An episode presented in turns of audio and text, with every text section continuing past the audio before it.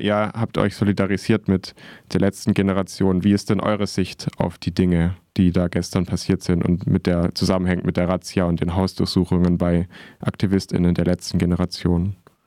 Ja, genau. Ähm, als erstmal waren wir total schockiert, als wir die Mitteilung auch bekommen haben.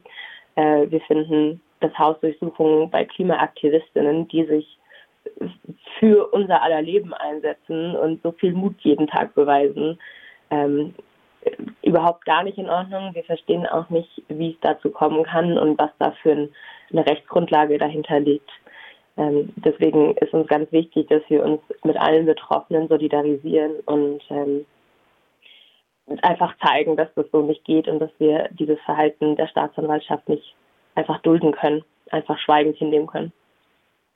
Der Diskurs um die letzte Generation ist ja, wird ja immer hitziger geführt. Da ist die Rede von Klima-RAF und ähm, die Stadt München hat jetzt schon das Ankleben auf Fahrbahnen verboten und ähm, ja, AktivistInnen werden einen Monat in Haft genommen, obwohl sie noch gar nichts getan haben. Es werden immer här ein härteres Durchgehen gefordert. Wie ordnet ihr diesen Diskurs ein im Zusammenhang mit der letzten Generation? Ja, wir finden das schwierig. Also ähm, uns ist bewusst und ich, ich persönlich finde es auch richtig, dass darüber diskutiert wird. Das ist ja auch Sinn dieser Aktionsform. Also die, der Aufstand der letzten Generation gibt sich ja auch gibt ja auch zu und möchte ja auch, dass darüber diskutiert wird und ist sich ja auch darüber bewusst, dass das nicht von allen positiv aufgefasst wird. Aber man muss immer noch sagen, dass Straßenblockaden und die Proteste ähm, der, der letzten Generation, die halt ziviler Ungehorsam, den sie leisten, das sind alles demokratische Protestmittel. Und ähm, das muss man immer in diesem in diesem Sinne sehen. Es ist ein äh, demokratisches Protestmittel, das genutzt werden kann, das auch meiner Meinung nach genutzt werden sollte. Wir brauchen verschiedene Aktionsformen ähm, in diesem Kampf und es ist auch wichtig, dass das weiterhin funktioniert. Und es kann nicht sein, dass, äh, wie du gerade erwähnt hast, in, in München einfach auf Präventivhaft Menschen für über 30 Tage ähm, inhaftiert werden ähm, oder dass München als Stadt diese Protestform verbietet. Das kann, das kann es nicht sein. Wir brauchen das und es ist auch äh, rechtlich ge gegeben. Dieses, dieser starke mediale Diskurs und dieser, dieses Fordern des harten Durchgreifens, ähm, mein, wie würdet ihr das einschätzen? Hat das auch dazu geführt, dass jetzt eben die Behörden äh, durchgegriffen haben und Hausdurchsuchungen durchgeführt haben? Also übt das auch Druck aus auf Behörden, ähm, um ja, etwas gegen die letzte Generation zu unternehmen?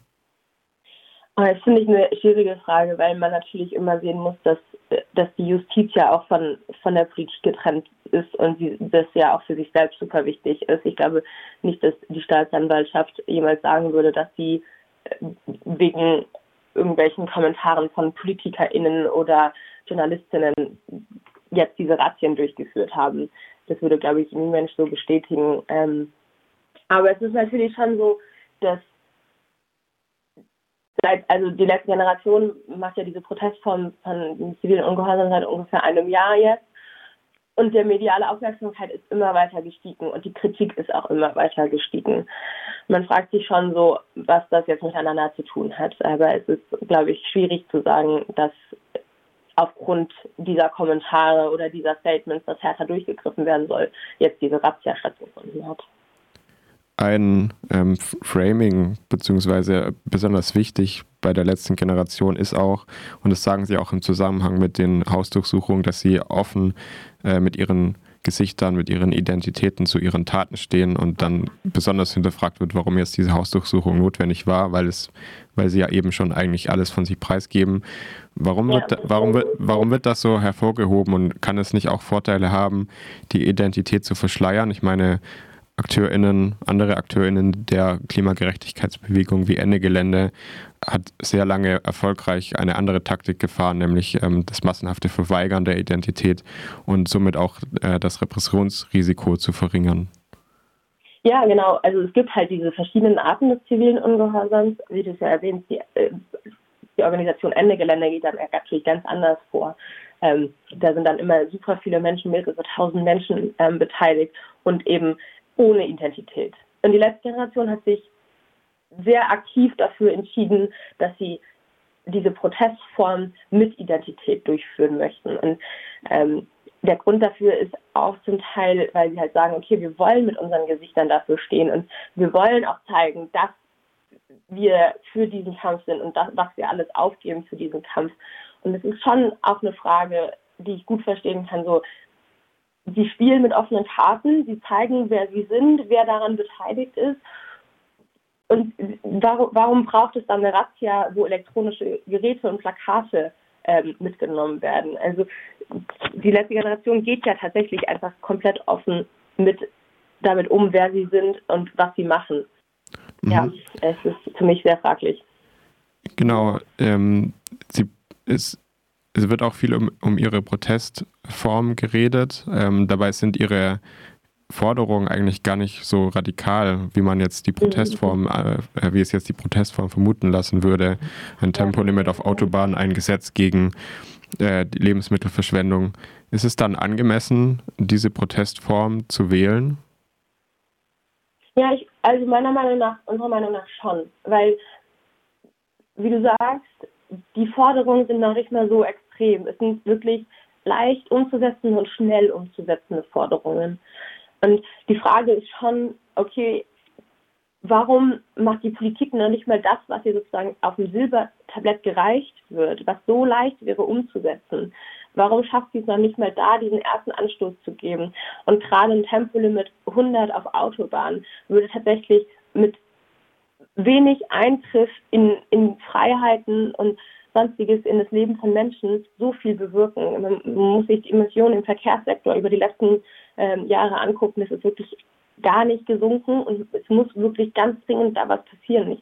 es wäre so der allererste Anstoß, dass die Politik tatsächlich teilt, okay, wir nehmen diese Krise ernst, wir nehmen diese Situation, in der wir sind, auch als Krise wahr und handeln auch so. Und wenn sie das noch nicht mal in diesen kleinsten Teilen schafft, ist es für mich schon fraglich, wie sie denn dieses vom Pariser äh, Klimaabkommen gesetzte Ziel von 1,5 Grad überhaupt noch erreichen möchte. Deswegen finde ich es schon sehr gerechtfertigt, auch für so eher im Vergleich kleiner wirkende Forderungen ähm, dieses Protestform zu wählen.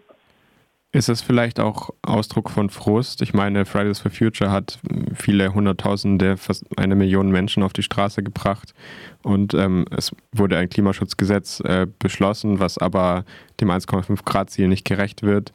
Ähm, ja, Ende Gelände protestiert auch schon länger ähm, und auch effektiv blockiert Ende Gelände äh, Kohlebagger, aber es ändert sich nicht so wirklich etwas, beziehungsweise es reicht einfach nicht aus.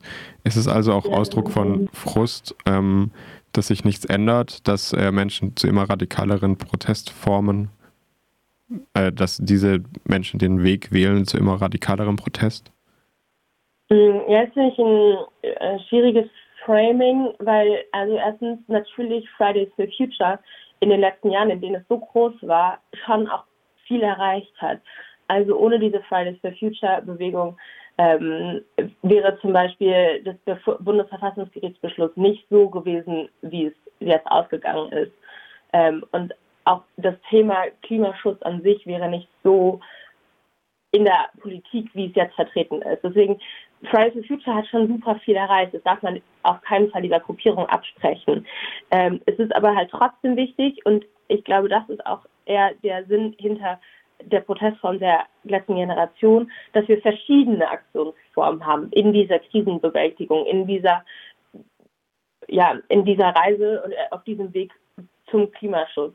Dass wir verschiedene Protestformen haben, Fridays for Future zum Beispiel auf der einen Seite, die zweimal jährlich diese riesigen Demonstrationen organisieren.